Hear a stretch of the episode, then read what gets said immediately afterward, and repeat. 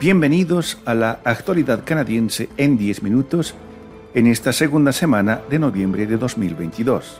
Este es un podcast de Radio Canadá Internacional. Desde Montreal les saluda Rufo Valencia. Estos son los titulares de la semana.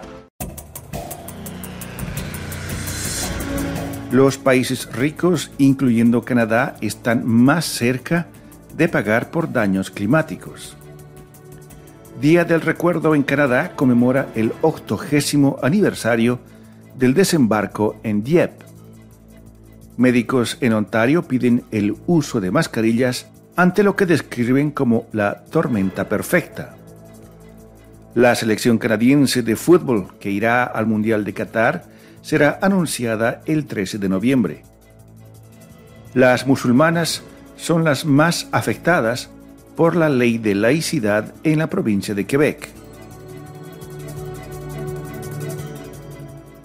En la vigésimo séptima conferencia de las partes de la Convención Marco de las Naciones Unidas sobre el Cambio Climático, llamada COP27, que se lleva a cabo en Sharm el-Sheikh, Egipto, hay un impulso modesto pero perceptible para que los países ricos paguen parte de las indemnizaciones por los daños climáticos que afectan sobre todo a los países con menos recursos. Creo que tenemos que tener una conversación abierta y franca sobre los daños y las pérdidas, algo que países como Canadá y muchas naciones desarrolladas se han negado a hacer hasta ahora, dijo Stephen Guilbeault, ministro del Medio Ambiente y Cambio Climático de Canadá, en una entrevista en el pabellón de Canadá en la sede de la cumbre. Muchos países en el hemisferio sur están convencidos de que las emisiones de gases contaminantes causantes del calentamiento global son obra de los países más ricos, por lo cual son responsables de los daños irreparables que sufren sus ecosistemas y que, en consecuencia, deben ser indemnizados por los daños y pérdidas causadas. Es demasiado pronto para decir a cuánto ascendería la factura y quién la pagaría, dijo el ministro Guilbeault, añadiendo que todo tiene que ser negociado y que el tema será una de las principales preocupaciones en las discusiones. Están escuchando La actualidad canadiense en 10 minutos, un podcast de Radio Canadá Internacional. La ceremonia del Día Nacional del Recuerdo de este año se llevó a cabo este 11 de noviembre ante el Monumento Nacional a la Guerra en Ottawa. Fue la primera vez desde 2019 que los veteranos y los miembros de las Fuerzas Armadas canadienses pudieron reunirse en la capital de la nación sin restricciones pandémicas para recordar a aquellos que perdieron la vida al servicio del país. El primer ministro Justin Trudeau partió el jueves rumbo a una serie de cumbres en Asia y África, pero su esposa, Sophie Grégoire Trudeau, asistió en su lugar. La gobernadora general Mary Simon también asistió a la ceremonia de este año en compañía de la Madre Nacional de la Cruz de Plata, Candy Grief. En un mensaje grabado, Trudeau dijo que este es el momento de honrar a quienes perdieron la vida para que los canadienses pudieran vivir en libertad, democracia, justicia, seguridad y paz. Este año se celebra el octogésimo aniversario de la incursión de Dieppe, un desembarco llevado a cabo durante la Segunda Guerra Mundial, donde murieron más de 900 soldados canadienses. A menudo se describe como el día más sangriento de la guerra para el ejército canadiense.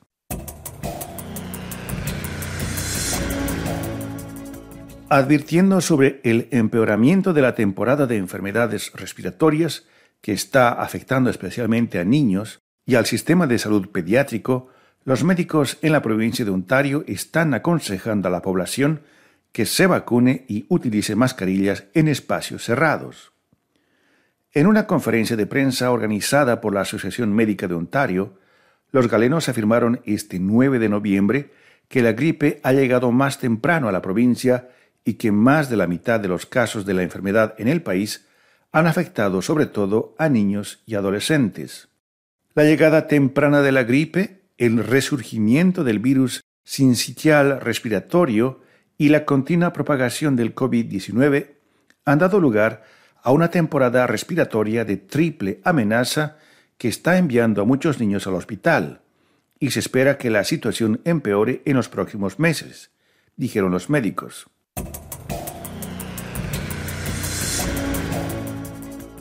Canadá anunciará los nombres de los 26 jugadores que participarán en la Copa del Mundo el próximo domingo, a 10 días antes de entrar a la cancha de juego en Qatar para disputar su primer partido contra la selección de Bélgica. Los clubes de fútbol tienen que dar de alta a los jugadores el 14 de noviembre para que puedan participar en el Mundial que se llevará a cabo del 20 de noviembre al 18 de diciembre. El director técnico canadiense John Herdman dijo que tenía planeado esperar hasta el último minuto para dar a conocer quiénes serán los jugadores que representarán a Canadá.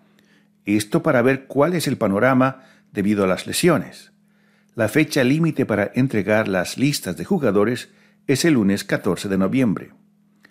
En junio, la FIFA anunció que las listas definitivas fueron incrementadas a un mínimo de 23 y un máximo de 26 jugadores por cada país, dada la necesidad de mantener una flexibilidad adicional debido al momento único en que se lleva a cabo la Copa Mundial de la FIFA 2022 en el calendario global, así como en el contexto más amplio de los efectos perturbadores causados por la pandemia del COVID-19 en las elecciones antes y durante los torneos.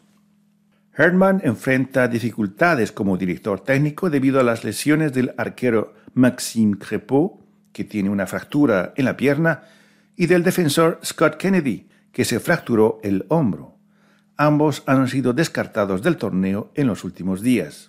El fin de semana pasado hubo otro susto cuando el jugador estrella, Alphonse Davis, se retiró de la cancha cojeando debido a una lesión en los músculos isquiotibiales pero el Bayern de Múnich dice que el jugador de 22 años de Edmonton debería estar listo para participar en los partidos del Mundial. Esta es La actualidad canadiense en 10 minutos, un podcast de Radio Canadá Internacional. En el marco de la impugnación judicial a la ley de laicidad de la provincia de Quebec, conocida comúnmente como Ley 21, que se llevó a cabo esta semana ante la Corte de Apelación de Quebec, los grupos que se oponen a esa ley argumentaron este 8 de noviembre que dicha legislación discrimina de forma abrumadora a las mujeres musulmanas. El gobierno de Quebec, por un lado, y por otro varios grupos de defensa de las libertades civiles, están presentando argumentos sobre una decisión de la Corte Superior del año pasado que confirmó la legalidad de la mayoría de las disposiciones inscritas en la Ley 21, pero no de todas.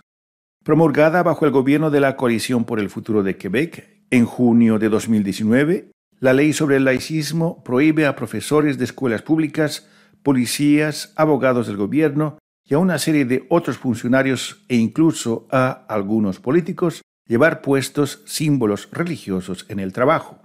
A fin de curarse en salud, la provincia invocó la cláusula constitucional de excepción al redactar la legislación, con el fin de protegerla de posibles desafíos judiciales, ya que dicha ley en los hechos suprime ciertos derechos inscritos en la Carta Canadiense de Derechos y Libertades. Esto significa que los abogados que se oponen a la Ley 21 están buscando presentar argumentos sobre disposiciones en la Constitución que, en general, no pueden ser anuladas mediante la cláusula de excepción, incluido el derecho a la igualdad de género. Perry Rabon, la abogada que representa al Consejo Escolar Anglófono de Montreal, argumentó este 8 de noviembre que la Ley 21 fue diseñada para atacar a un grupo en particular, a las mujeres musulmanas que llevan el hijab. Amélie Pelletier de Rossier, la abogada del fiscal general de Quebec, dijo que su posición es que el derecho a la igualdad de género es una garantía general que no está necesariamente protegida de ser anulada por la cláusula derogatoria. Aquí llegamos al final de la actualidad canadiense en 10 minutos, un podcast semanal de Radio Canadá Internacional. Desde Montreal, Canadá, Rufo Valencia les agradece por su atención y será hasta la próxima semana.